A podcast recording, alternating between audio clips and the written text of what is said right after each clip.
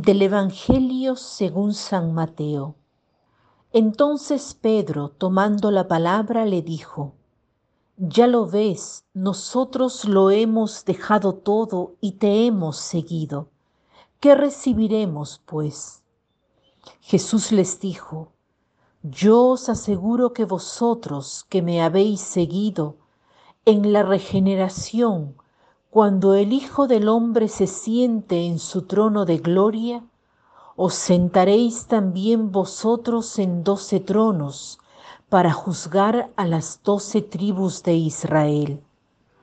Y todo aquel que haya dejado casas, hermanos, hermanas, padre, madre, hijos o hacienda por mi nombre, recibirá el ciento por uno y heredará vida eterna.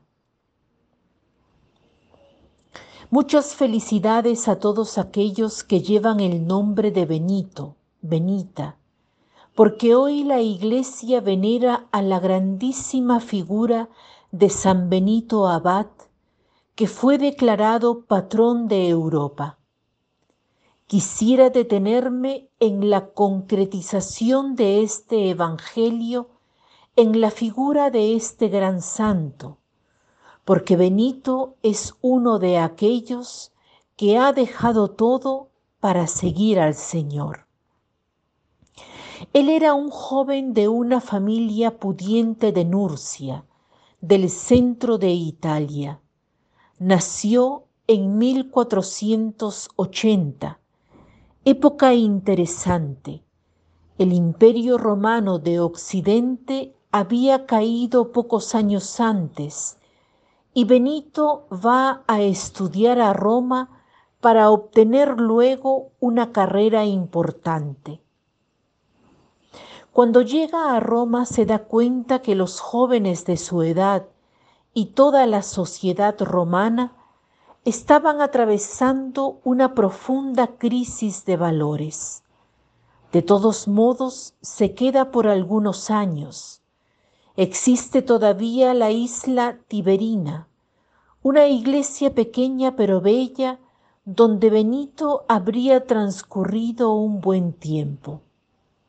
Posteriormente deja Roma y vive como eremita en unas grutas cerca del Subiaco. Y de allí funda un verdadero movimiento de personas que se dedican a la oración, a la vida de penitencia y al trabajo, que, que será la simiente de la orden benedictina, la primera orden cenobítica y la más grande que ha conocido la cristiandad de Occidente. Tanto así que la regla de San Benito pasará a la historia como el eje fundamental de todas las otras reglas religiosas que vinieron después. Benito vive, por tanto, en un momento de grande crisis por el que atraviesa no sólo el imperio romano, sino media Europa, la cual había sido conquistada por los romanos. Con la caída del imperio romano suceden las invasiones de los bárbaros, que traen destrucción, corrupción. Benito vive en un cambio de época. ¿Qué hizo en especial? Él ha vivido esta página del Evangelio. Deja todo para seguir a Cristo y habiendo dejado todo para seguir a Cristo, encontró todo. No solamente porque heredó la vida eterna, sino porque su orden va a tener éxito y un crecimiento increíble. San Benito participará de algún modo en la obra de regeneración, que tendrá su culminación al final de los tiempos, como dice Jesús, pero que se anticipa ya ahora en la vida de los bautizados, porque hemos sido regenerados por el agua y por el Espíritu, y de este modo debemos llevar esta regeneración al mundo.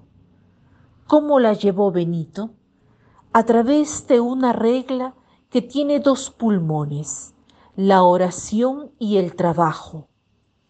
En efecto, suyo es el adagio, ora et labora, ora y trabaja.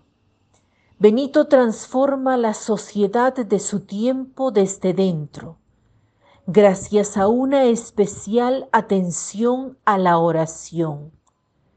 Él habla del oído del corazón, exhorta a los monjes prestarle atención, a no desesperar jamás de la misericordia de Dios. ¿Qué significa prestar atención al oído del corazón? A permanecer en escucha. Ve la oración como escucha. La oración no son tanto mis pensamientos sobre Dios, mi relación con Dios. No, la oración descentra, me pone en relación con un tú que es Dios y que debe tener necesariamente la supremacía, el primer lugar. A mí me corresponde escuchar. Benito dice, escucha con el oído del corazón. La vida cristiana es ante todo una escucha de lo que Dios nos dice, una escucha de la voz del Padre que nos recuerda cuál es el buen camino y nos ayuda a ir por él. Este es el primer movimiento. El segundo es el trabajo, porque la oración cambia la realidad de todos los días.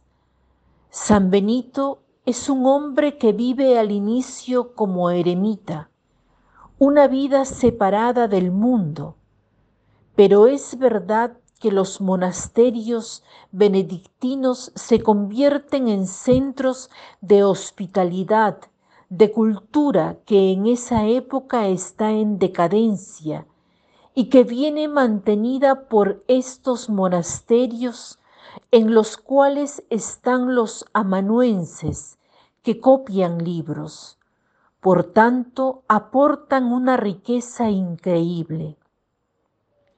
Benito no es el que se retira para hacer una vida totalmente aislada del mundo, sino que es un hombre que se retira en oración para volver al mundo y transformarlo a través de un trabajo santificado y que santifica.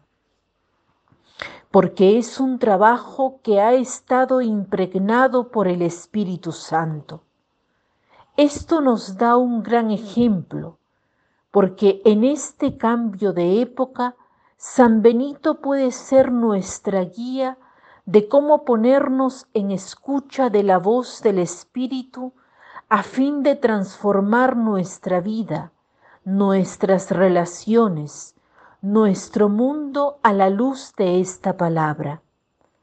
Pidamos hoy la intercesión de San Benito, a fin de que nos ayude a tener esta apertura respecto al Espíritu, esta docilidad frente al Espíritu, para ser también nosotros partícipes de la anticipación de una regeneración que se cumplirá al final de los tiempos, que también nosotros tengamos el coraje de dejar todo para seguir al Señor, no en el sentido de abandonar materialmente cosas, casas, familia, padre, madre, sino en el vivir poniendo en el centro al Señor, a partir de esa relación vivir todas las cosas.